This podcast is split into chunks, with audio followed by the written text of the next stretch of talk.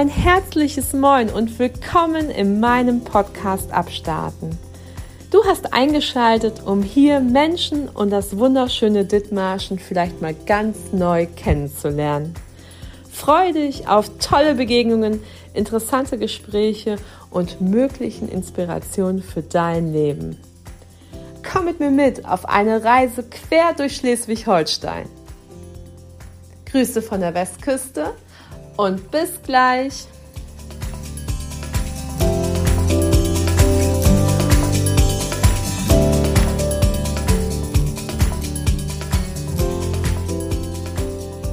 Eins, zwei, drei. Moin Kai, moin Ka. Guten Morgen, Christiane. 1, 2, 3. Guten Morgen, Christiane. Guten Morgen, Nika. Einen wunderschönen guten Morgen und herzlich willkommen. Ich bin heute zu Gast bei Nika und Kai im Fährhaus in Burg.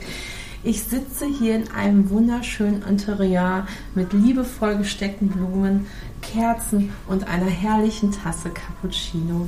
Ich darf euch sagen, es ist mir ein großes Vergnügen, euch diese beiden Menschen vorzustellen. Herzlich willkommen, Nika und Kai, bei mir im Interview. Moin. Moin, Christiane. Moin, Christiane. Guten Morgen. Es ist total schön hier zu sein. Die Fahrt hierher bei strahlendem Sonnenschein war sehr schön.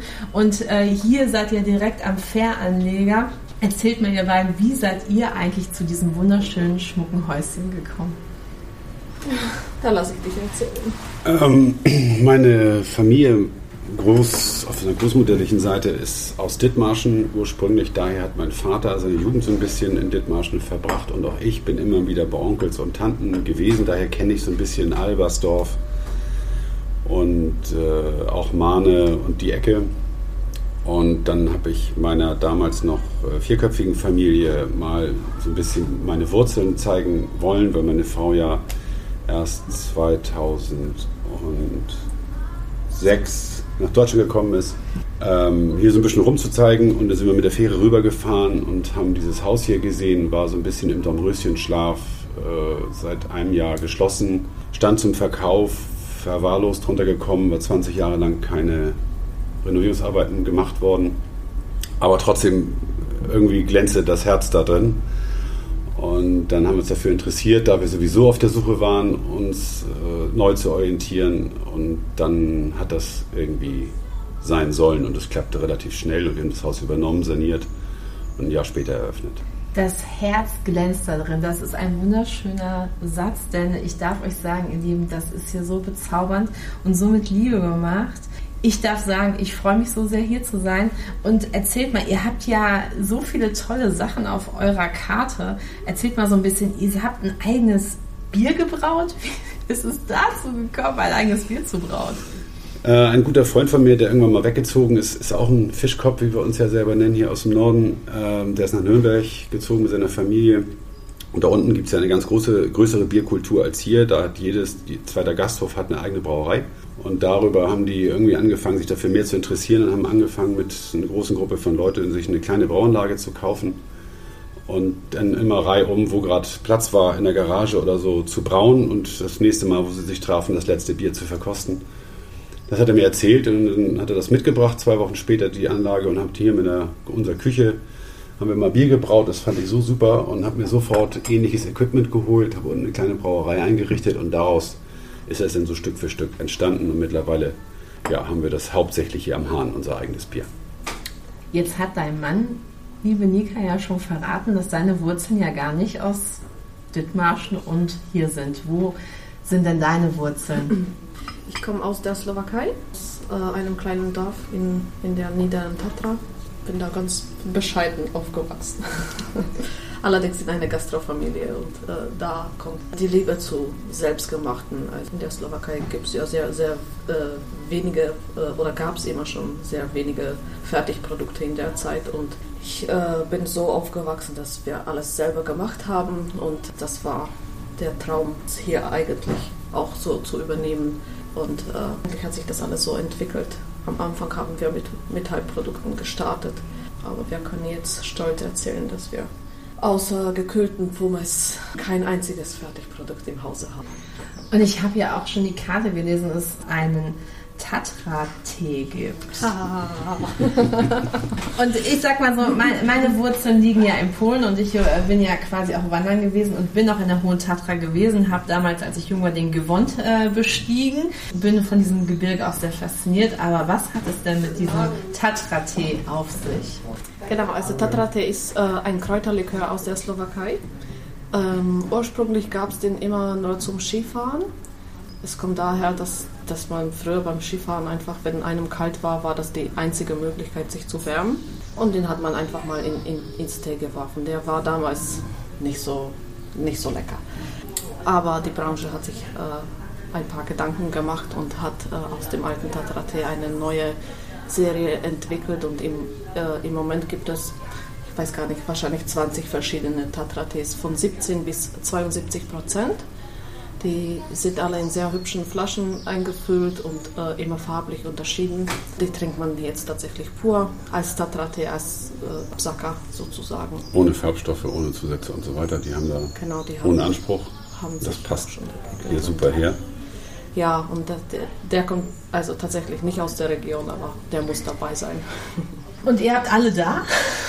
Wir haben eine Ausstellung, weil ja. in Deutschland bekommt man leider nicht alle. Ja. Wir kaufen in Deutschland ein, haben aus der Slowakei natürlich die, die Muster mitgebracht, die zu bekommen sind. Äh, die sind in der Bar ausgestellt, die kann man da sehen. Und äh, im Fährhaus bekommt man immer die gängliche, ich glaube, vier Sorten. Also, ich sehe schon, nicht nur die Küche ist perfekt, sondern auch getränkemäßig ist man hier sehr, sehr gut davor. Also nicht nur das kühle Bier ist bereit, sondern auch der Absager hinterher. Nun, wenn wir bei Feste feiern sind, welche Feste dürfen hier gefeiert werden und für wie viele Personen habt ihr hier Platz? Das hängt so ein bisschen von der Saison ab. Wir sind ein Ausflugslokal und wir versuchen natürlich das eine mit dem anderen zu kombinieren, denn auch für die Gesellschaften muss es stimmen. Je kleiner die, die Gesellschaft ist, äh, umso mehr Gedanken müssen wir uns machen, ob es überhaupt durchführbar ist. Äh, denn wir möchten auch, dass die Gesellschaften gut aufgehoben sind. Grundsätzlich kann man mit zwei Personen bei uns feiern. Wir, wir machen immer es möglich. Maximal sind 80 bis 90 Personen bei uns willkommen geschlossene Gesellschaften bieten wir ab 40 Personen. Genau, und saisonabhängig hast du gesagt, also im, im Sommer ein Sonntag ist schwer darstellbar für uns, weil dann viele Leute vor geschlossenen Türen stehen und nicht verstehen, dass es nicht reinkommen. Und das ist für uns so ein Wahnsinnsaufwand, alles ausräumen, umräumen und dann sofort nächsten Tag wieder einräumen, weil dann das tägliche Geschäft kommt in der Hauptsaison. Früher haben wir sehr viele Hochzeiten gemacht. Aus Hamburg kamen hier viele. Das hat sich dann immer umgesprungen und irgendwann waren alle Termine im Sommer voll. Und das können wir aber den normalen Gästen auch nicht antun. Und deswegen haben wir jetzt so einen, so einen Mittelweg. Genau, gefunden. wir mu mussten ein paar Regeln letztes Jahr oder dieses Jahr treffen, weil wir äh, wie alle anderen auch unter Personalmangel dann äh, leiden.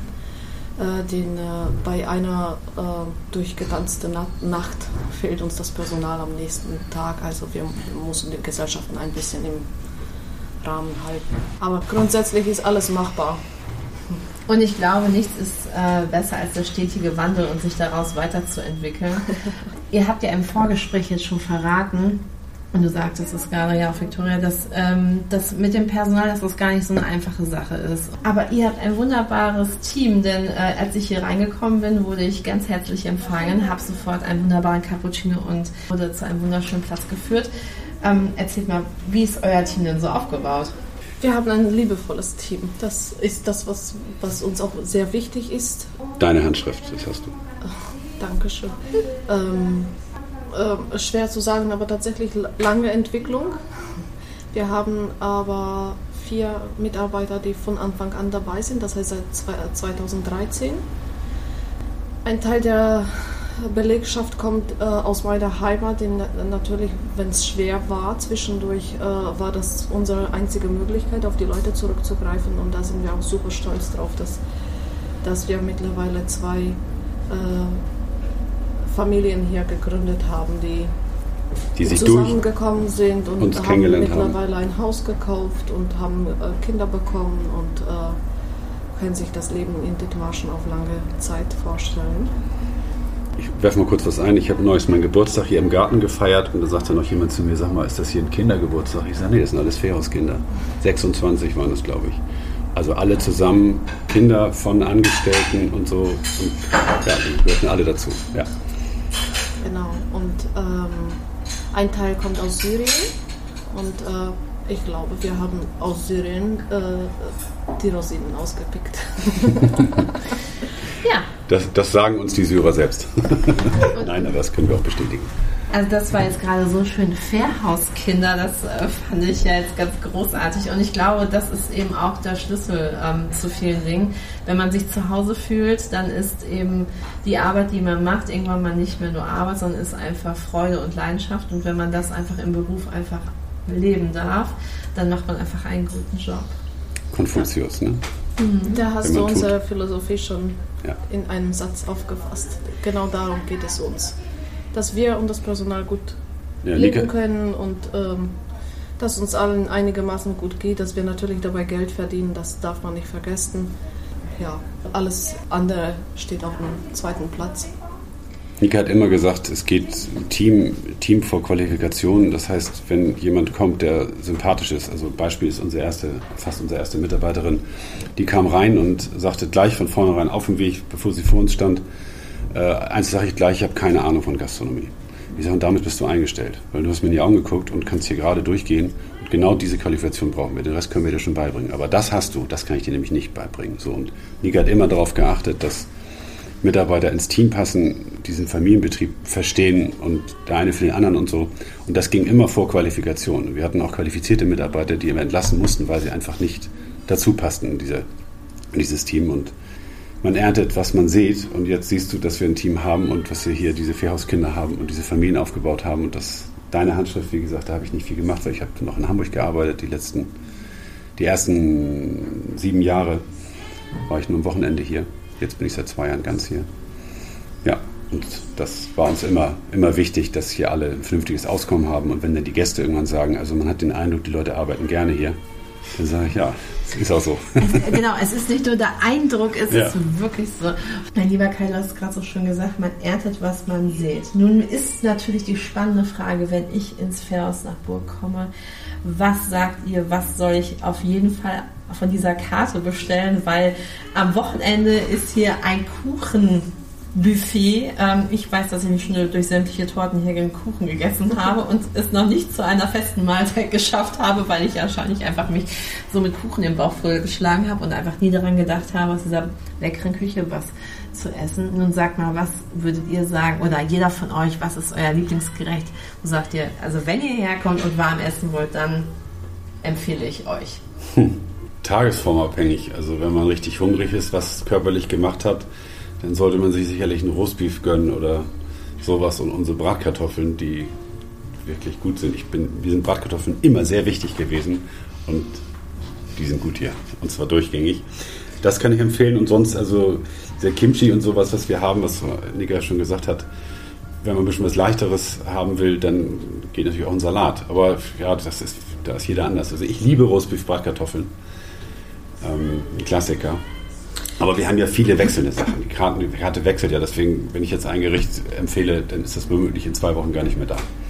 Kai, komm, Kai, komm, Hand aufs Herz. Du kannst mir doch wohl nicht erzählen, dass Rostige und Bratkartoffeln von der Karte verschwinden werden, oder? Nein. Das nicht. Nein, das nicht. Das nicht, aber, aber alle anderen Sachen, die immer mal wieder ja, wechseln, dazukommen ja. und wieder weggehen. Ja. Ne? Wir haben neben der laufenden Karte immer ein Tagesangebot, eine, eine kleine Karte. Das sind immer so zwei, drei, vier Gerichte, die wir frisch zubereiten und die sind natürlich begrenzt. Das sind manchmal nur zehn Portionen. Zurzeit haben wir äh, geschmorten Tafelspitz äh, im Angebot äh, und es sind immer wieder äh, verschiedene geschmorte Sachen, also das, was, was man nicht à la minute äh, dann, dann äh, zubereitet. Und da sind schon Sachen dabei, die, die man meistens nicht überall bekommt. Also da soll man auf jeden Fall drauf achten, wenn da was drin steht, was einem zusagt, soll man auf jeden Fall das nehmen, denn das sind die frischesten Sachen auch. Wir haben natürlich ein Angebot für Veganer und Vegetarier die Köche lassen sich immer wieder was Neues einfallen. Unser Küchenchef experimentiert sehr viel, gerade mit fermentierten Sachen. Wir haben eine Kimchi Bowl auf der äh, Karte und er fermentiert das Gemüse aus, dem, aus der Region. Da, damit haben wir fermentierten Kohl. Das ist auch eine Sache, die, die man einfach nicht überall bekommt. Und, äh, ist Geschmackssache, aber wer das mag, der wird begeistert sein. Und was ja eben ganz spannend ist, man sagt ja oft in Dithmarschen, beziehungsweise überhaupt ist ein Sprichwort, was der Bauer nicht kennt, das ist er nicht. Aber ich glaube, hier hat man die Chance, Kohl mal ganz anders zu erleben. Und das ist eben nicht nur was für Vegetarier und Veganer. Man darf sich gern mal trauen und über den Tellerrand schauen. Und das kann man im Verhostburg. So, ihr Lieben, jetzt sagt mir, was sind noch eure Pläne? Und dann ähm, bin ich mal überlegen, es ist 10 Uhr. Dann fragt man nach, ob es in der Küche vielleicht auch schon Bratkartoffeln gibt. Aber erstmal die Frage an euch. Was sind eure Pläne für euer Fährhaus? Naja, so die, durch die Anzahl der Kinder, die wir jetzt selber haben, bestimmt eigentlich unser zukünftiges Leben. Das heißt, so ganz, die ganz großen Sprünge wollen wir nicht machen, weil wir als Familie auch leben wollen und wir wollen unseren Angestellten ein normales Leben so wie bisher auch äh, ermöglichen. Und das ist eigentlich unser Ziel, dass wir weiterhin hohe Qualität äh, abliefern, was die, die Service angeht und was natürlich die Küche angeht. Aber dass wir eben weiterhin äh, alles im Rahmen halten, sodass hier jeder ein normales, planbares äh, Leben führen kann und Auskommen hat. Und das ist eigentlich so unser, unser Hauptziel. Und die, die kleinen Sachen ergeben sich eigentlich wie in den letzten zehn Jahren immer relativ spontan, dass wir, wir wollen jetzt noch Ladesäulen bauen zum Beispiel. Das sind so technische Sachen für Elektroautos vorne und wir haben Photovoltaik auf dem Dach und wir haben, äh, wir haben immer wieder was um angebaut und modernisiert. In der Küche haben wir jetzt ganz neue Geräte und das sind so kleine Schritte, aber so das große Ziel ist eigentlich nur, dass wir weiterhin alle gemeinsam ein schönes Auskommen hier haben und ein vernünftiges äh, Leben führen können, ohne dass wir uns jetzt alle kaputt machen, weil wir unsere Ziele zu hoch stecken. Eine kleine Sache haben wir, aber ab September wollen wir wieder zum Frühstücksbuffet zurückkehren, was wir seit bestimmt drei, vier Jahren nicht mehr angeboten haben. Und da freue ich mich total drauf. Das war mir sehr beliebt. Ne? Äh, das war sehr beliebt, ja, und wir haben das jetzt ein bisschen aufgepeppt. Es wird äh, selbstgemachte Waffeln und Crepes und so weiter geben zum Frühstück, was die Gäste selber am Buffet zubereiten können. Und äh, ja, dann gibt es Porridge und Früchte und ja, soll ein bisschen Programm zum Frühstück geboten werden. Mega gut. Somit ist es ja schon, dass wir alle in heller Vorfreude sind auf den September. Ähm, der Podcast startet ja auch erst ab dem 9.9., deswegen freue ich mich umso mehr, dass, äh, wenn diese Podcast-Folge online geht, ihr sofort auf die Homepage gehen könnt und euch euer Plätzchen hier reservieren dürft zum Frühstücken. Es ist so, so, so schön hier und ein Ausflug wert. Ich bedanke mich bei Kai und Nika für diesen wunderschönen Morgen und äh, ja, ich freue mich äh, von euch zu hören und äh, hier zu essen. Vielen, Vielen Dank. Dank. Wir freuen uns auf euch.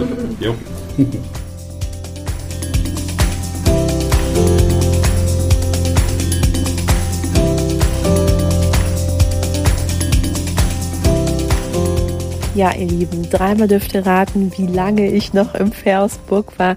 Ich habe auf jeden Fall Bratkartoffeln und Rostbeef gegessen, habe auf der Terrasse gesessen bei schönsten strahlenden Sonnenschein und es war, glaube ich, halb eins oder ein Uhr, als ich mich ähm, losgemacht habe.